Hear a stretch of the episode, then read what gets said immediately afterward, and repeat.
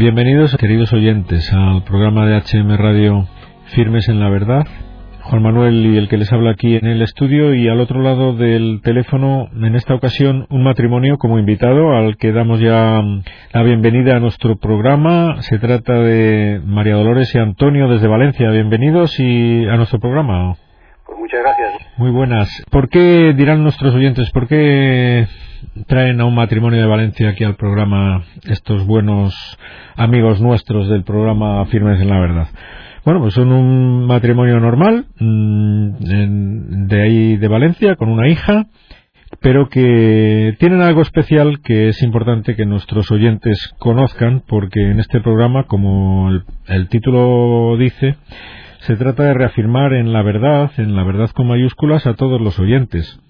Y mm, el matrimonio formado por Dolores y Antonio en Valencia se caracteriza por algo que, que últimamente no es tan frecuente, tan normal como, como debería ser, que es un matrimonio que vive de la fe, que vive la fe cristiana en plenitud, por lo menos que pretende vivirla. Vamos a ver, Antonio y María Dolores, ¿esto a qué se debe? El que ustedes tengan fe y el que la manifiesten y la lleven a sus últimas consecuencias o que lo intenten hacer, ¿a qué se debe? Bueno, en principio eh, se supone que eh, los que tenemos fe pues realmente esa misma fe provoca en el interior de nosotros ese ansia, ¿no? De precisamente eh, exteriorizar y querer expander esta, esta misma fe, ¿no? Entonces, en ese sentido es algo que, creo que conlleva esa fe. Entonces, en principio, aunque sea evidentemente también un don de Dios, etcétera, y, pero vamos, la fe también hay que cultivarla, y que eh, hacerla aumentar, pedir, pedir, ¿no? En fin, como la frase evangélica, eh, creo, pero aumenta mi fe, etcétera y bueno, evidentemente, luego en el caso de nuestra hija, como es natural, tenemos que la obligación de transmitirla, ¿no? Por lo tanto, y a veces, pues, eh, cuando eh, ya independientemente de las circunstancias de cada persona, puede ocurrir, como en nuestro caso, que tuvimos la gracia no pequeña de que fructificara, eh, tuviera como fruto esa fe una vocación religiosa, ¿no? en el caso de nuestra hija. Por lo tanto, no cabe duda que, es una, una, gracia muy grande, ¿no? Y más, como decías tú al principio del programa, en estos, en estos días, ¿no? Que, que estamos viviendo, ¿no? Francamente. Sí, porque en, en, concreto releía yo pues un fragmento de la carta de Benedicto XVI, Porta Fidei, que ha escrito para que la tengamos muy en cuenta el año de la fe, y hablaba muy clarísimamente ya de una profunda crisis de fe que afecta a muchas personas en nuestros días. Una profunda crisis de fe. El ver un matrimonio que no está influido y no está contaminado por esta crisis de fe, es decir, que vive su fe con orgullo, con satisfacción, con consecuencias prácticas, pues como digo, es algo que tenemos que mirar, lo, miramos todos desde fuera eh, intentando aprender. ¿Por qué es así? ¿Por qué nos han dejado contaminar de esta crisis que afecta a tantas personas? ¿Por qué creen ustedes que afecta a tantas personas la crisis? ¿Por qué la gente abandona la fe y sigue otros caminos? ¿Qué está pasando desde su punto de vista? Pienso que es un cúmulo de factores, vamos, estoy hablando lógicamente a título personal y haciendo bajo la óptica del análisis que podemos hacer nosotros eh, cúmulo de factores porque en los días que vivimos, pues claro, hay muchas crisis en muchas áreas, ¿no?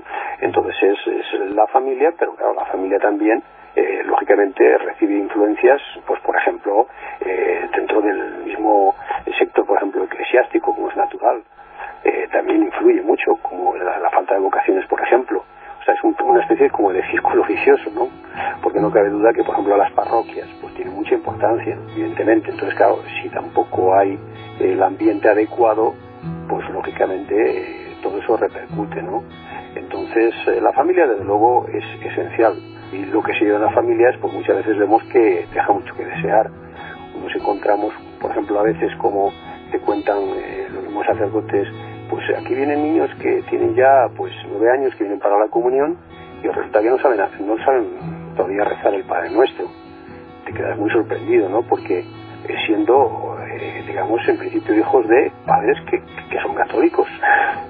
Entonces imagínate eso lo que lo que es lo que refleja no y lo que supone. O sea un niño de nueve años que no sabe rezar el Padre Nuestro. Entonces claro ¿qué, qué, es lo que pasa? a su vez esos padres, digamos, de quién tienen influencia. O sea, cómo, cómo, decir, no hay, no hay nadie que les, eh, les haga ver a ellos o cómo está. Entonces, claro, ve uno que, eh, francamente, pues ahí, ahí, eh, no sé, yo veo también que la influencia de la Iglesia tenía que ser mayor en ese sentido, ¿no? Es decir, de, de hacer más hincapié en lo que es la familia y la importancia de la familia en todos los aspectos, absolutamente en todos. Entonces, eso para mí es una cosa muy, muy importante. O sea, los, los, lo que es la iglesia, los sacerdotes, por ejemplo, a través de las parroquias, etcétera, la influencia que tendrían que tener en las familias, que yo creo que no hay, que no, no hay esa influencia que tal como tenía que ser, debería ser. Y luego también, pues, en fin, hablando ya un poquito eh, ya de crisis un poco profunda y seria también, que, que, que, también lo que ocurre a la hora de el inicio, o sea, el, casamiento. O sea, uno ve, por ejemplo, yo conozco pues muchos casos, por desgracia, y también, claro, se, se casan, pero claro, los compromisos matrimoniales no se llevan a cabo. Ahí sí se celebran eh, eh, casamientos, bodas y tal, pero, pero claro, es un poquito a veces no con la seriedad y profundidad que, que se debe.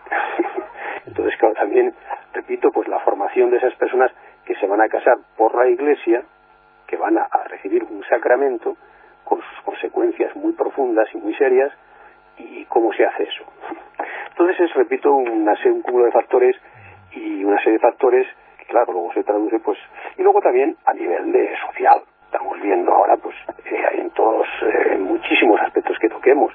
Para mí es la familia es clave y lo que influencia a la familia también. Entonces eso es, eso es esencial, no cabe duda. Sí, pero podemos pensar, eh, todas las familias están expuestas a las mismas influencias, al ambiente de la calle, a la presión social, a las modas, a los medios de comunicación, etcétera. Ustedes se han librado de eso. ¿Por qué? Bueno, vamos a ver, a nivel eh, personal, por ejemplo, pues yo eh, no, vamos, no cabe duda que también uno puede recibir también gracias especiales, eso no cabe duda. Porque yo, por ejemplo, personalmente, mira por dónde da la casualidad de que soy hijo de padres separados, en mi caso concreto. Pero bueno, yo estuve, por ejemplo, estudiando un tiempo en Salamanca, en una edad, pues, en fin, era sexto y, y preu, en aquel entonces se llamaba preuniversitario, no, no existía lo que se llamaba después, lo que se llamó después el COU. Estuve en Salamanca dos años. Eh, y eh, tuve, por ejemplo, mira por dónde la, la, gracia, porque fue una auténtica gracia, de conocer a aquel entonces el que hoy es el fundador precisamente de los del grupo del de, Hogar de la Madre en aquel entonces, claro, era un seglar, estaba estudiando en la universidad, como tantos otros y tal, el padre, el, padre Rafael Alonso. Y bueno, fueron dos años, pues para mí muy buenos, porque en esas edades, ahí solo en una, en una ciudad como Salamanca y tal, pues me vinieron muy bien. Y después pasé a Madrid y tuve contacto precisamente con una serie de personas que justamente también iban por esta línea de él, eh, vivir la como tú decías al principio, con todas sus consecuencias y en profundidad. Y, claro, este, estos contactos pues son muy importantes y más a esas edades. Entonces eso pues ya dejó una, una huella importante y tal, y luego pues yo también he tratado de, mantener ese, ese, rescoldo y avivarlo e incluso hacer una, una, una, llama lo más viva posible y tal. Y claro, pues eso a, a lo largo de los años pues lo manteniendo y después pues ya cuando cuando me casé pues busqué también a la persona que, que, que no fuese a interferir con negativamente con, con, con mis principios y mis ideales como es natural. Y volvemos a lo de siempre ya es estoy hablando ya por lo tanto de mi futura esposa y por lo tanto ya vamos a ir a parar a el matrimonio y la familia que es que es lo esencial que es lo esencial. Y entonces es un poco un poco así. Entonces nosotros claro pertenecemos a una a una asociación que es el mismo tronco del de mi hija, que como tantas entidades de tipo espiritual, pues tienen eh, lo que llaman las tres ramas, digamos, ¿no? La, primera, la, la, de, la de varones, luego la rama femenina, segunda orden, y luego pues los cooperadores terciarios o como, o como el nombre que, que determine su estatuto. En este caso nosotros somos, vamos a aparecer en, los estatutos cooperadores. Y claro, se, se vive, se vive, se vive lógicamente la fe y en, en en toda su extensión y profundidad. Entonces, una gracia, y no cabe duda que ahora hay que corresponder a la gracia, claro, evidentemente. No se trata tan solo de decir, bueno, pues hay una gracia, no, no, hay las gracias hay que corresponder a ellas. Y a veces puede costar. Nosotros podemos para, tenemos para escribir un libro, evidentemente evidentemente de, de muchas avatares que hemos, que hemos tenido a lo largo de nuestras respectivas vidas, tanto nuestra hija como, como nosotros eh, en cuanto a matrimonio y antes también. Le estoy escuchando con admiración, pero me gustaría hacerle una pregunta que es la que se está haciendo mucha gente por ahí por la calle, gente normal en familias. Usted me parece que solo tienen una hija, ¿no? Pues sí, el hombre propone y Dios dispone. Exacto, exacto. Una hija. Y que además es religiosa. Sí, sí, es religiosa. Eh, ahora mismo, eh, precisamente, es una sociedad de vida apostólica lo que tienen que se llama. Justamente, el nombre me, encanta, me encanta, porque los tiempos que corren, eh, tener el nombre de Regina Virginum, ah. Reina de las Vírgenes, me parece extraordinario. Entonces, Entonces, evidentemente, mi hija lleva ya nada menos que, ya perdió casi la cuenta, salió de aquí en el 98 de la ciudad de Valencia, destino a Brasil, Sao Paulo concretamente, lleva ya en aquel, aquella nación continente, eh, lleva ya pues desde el año 98. Oiga, y el primer momento en que ella le dijo o le manifestó su deseo de ser religiosa e incluso de, de notar que se iba a ir fuera, ¿cuál fue su reacción? Y sobre todo a su madre, pienso. La realidad es que la, la, la reacción, claro, en nuestro caso, claro, ya es un poquito no la consideración general de, de, otras familias que ah. pasan, hay ahí una serie de peleas, nosotros mismos, la misma familia, eh, por ejemplo, de mi esposa, pues ha habido ahí unas batallas campales. Ah. Pero esto eh, fue de la siguiente manera, así un poquito, digamos, haciéndolo eh, brevemente. Yo conocía, evidentemente, la institución y eh, como esta institución nació en Brasil, pues nosotros, eh, yo ya había viajado a Brasil, conocía, como digo, la institución perfectamente y tal, y, en un, año lo que hicimos es viajar, en vez de yo solo que había estado en alguna ocasión ya previamente en, en, Brasil, pues me llevé a mi esposa y a mi hija. Esto fue concretamente el año 96, el año 1996. Y bueno, lo que decimos de la gracia, es decir, allí fuimos y justamente e, ese viaje fue el, el momento, el tiempo que la Divina Providencia, Nuestra Señora, había determinado para que ahí frutificase la gracia, pero a raudal. Concretamente, pues eh, mi hija fue una cosa espectacular, mi esposa también, ah. pero mi hija todavía más, porque, como digo yo siempre, ella iba, pues, en fin, avanzando en su, en su vida eh, general y espiritual, pero digamos que, pues bueno, pues con la barquita de remos y adelante y venga y tal. Pero es que se convirtió en un en un velero, en un, barco de velas, una cosa impresionante, porque fue además, o sea, una especie de gracias tumativas, digamos, porque justamente fue una, una semana, una semana, eh, yo mi chiquilla la vi transformada, pero en una semana, o sea, no estamos, allí estuvimos como un mes, eh, cinco semanas, aproximadamente estuvimos cinco semanas, y esto ya fue en la primera semana. O sea, cuando llegamos, llegamos un martes, me acuerdo perfectamente, y fuimos allí a, un apart hotel que llaman, es decir, apartamento hotel, que tiene una cocina y todo eso, en fin, un apartamento de estos con cocina y esto.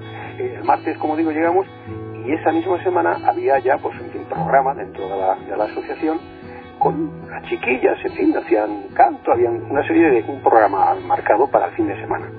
Y lógicamente pues como yo también conocía incluso a las chicas estas y todo pues me dijeron pues Lucía se puede puede acompañarnos para el programa y tal digo claro por supuesto claro que sí y entonces pues fue para hacer el programa este cuando ya pasó el sábado y pasó el domingo y claro ya tendría que en teoría retornar para unirse a nosotros y sí que otra estancia junto a nosotros me llama por teléfono mi hija y me dice papá que si podría, en vez de ir ahí con vosotros al apartamento, continuar aquí con, con, las chiquitas, que estoy aquí muy, muy, eh, en fin, son muy simpáticas y muy amables y estoy muy a gusto con ellas y tal y qué sé yo. Y digo, bueno, pues, pues sí, pues no, no hay problema, sigue, sigue con ellas, me vas llamando, pues en fin, por la mañana una vez o dos y por la tarde otra vez o dos y estamos hablando y en contacto, pues a ver cómo van las cosas, me cuentas cosas, te digo cosas, te pregunto, me respondes, etcétera bueno, pues así estuvo toda la estancia. es decir, la estancia ya a partir de la primera semana. Pero es que cuando llamaba por teléfono, uno se iba dando cuenta de la acción de la gracia. Y esto, claro, cuesta, para quien no lo ha vivido, pues puede resultar un poquito eh, decir, bueno, eh, quizá está exagerando aquí, está un poco exagerando aquí Antonio, etcétera.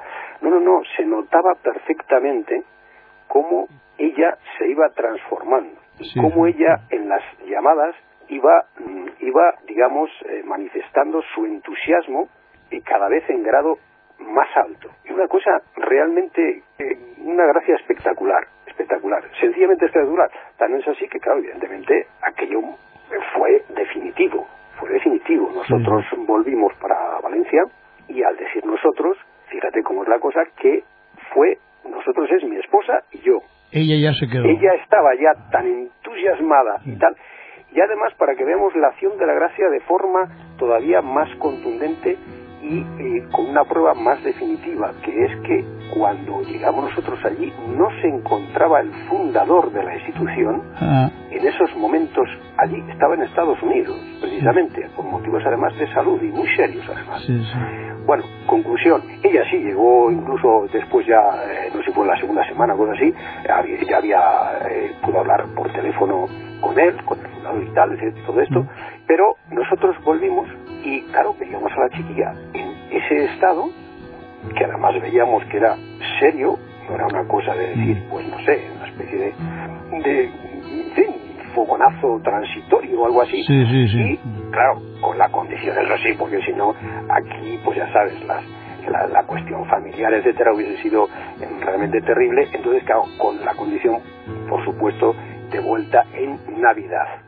Navidad eh, tenía, tenía que estar aquí de vuelta indiscutiblemente, ¿no? Y pasar la Navidad a nivel familiar ya juntos y tal. Y en efecto eso fue así, eso como decía antes en el año 96. Ella volvió en Navidad, estuvo esa Navidad al año siguiente, 96-97. El año 97 entero, porque claro, Navidad es ya diciembre, prácticamente el año 96 queda concluido, y estamos, y estamos hablando como he dicho al principio, que ella fue el 98 en febrero a Brasil. Estuvo hasta esa fecha un poco más que nada, o sea, yo no me atrevo a decir de cuarentena ni nada porque era una cosa tan evidente que no es para una cuestión de decir. Pero bueno, sobre todo en este caso, eh, en honor a la verdad, hay que decir que por mi esposa, claro, las madres, evidentemente no es el mismo el mismo caso, ¿eh? Sí, Ella, veía, pero vamos, esto eh, va en serio, esto ves que la chiquilla tal que se digo que sí, que sí, convéncete que, que, que, vamos, es que es evidente, es evidente es la cosa, pero aún así estuvimos todo ese año y tal, y claro, ya en el 98 pues tuvimos que, que dejarla dejarla para que realmente cumpliera su vocación, porque era una cosa aplastante, o sea, no, no, no había la menor duda. Y hasta hoy, y siempre, pues, eh, ha estado fenomenal, fenomenal, y cuando yo he preguntado al, al fundador, mm, eh, por mi hija, título así particular, bueno, como de Lucía, etcétera y tal, pues a veces como le, preguntaba dos o tres veces un poco eh, para que me dijese bueno, si bien tal y que soy y ya me decía mejor imposible. o sea, que quiero decir, por lo tanto, no, y además siempre, ¿no? O sea, que quiero decir que siempre ha estado muy bien, muy bien. ¿eh? Además, ella cuando ya la rama femenina se, se institucionalizó, aparece incluso como, como cofundadora, o sea que ella estuvo en el núcleo de toda la cuestión, para que veas que la gracia ha sido doblemente especial. Cuando quiere la Virgen Santísima puede, puede premiar, como dice San Luis María de Montfort, nosotros damos NF con claro, en francés suena mejor porque rima, NF, que es un huevo, a, en, eh, eh, a contra, o sea, en, eh, contra un bef, es decir, ella nos da un buey, nosotros damos un F, solamente un huevo, ¿no? Entonces, en ese sentido, eh, es tal cual, es tal cual. Bueno, o sea que es un poquito ese el, resumen de la historia. Que tenía usted razón cuando empezó que diciendo que la familia es lo fundamental, ¿no? Porque en todo ese proceso ustedes tienen una parte muy importante.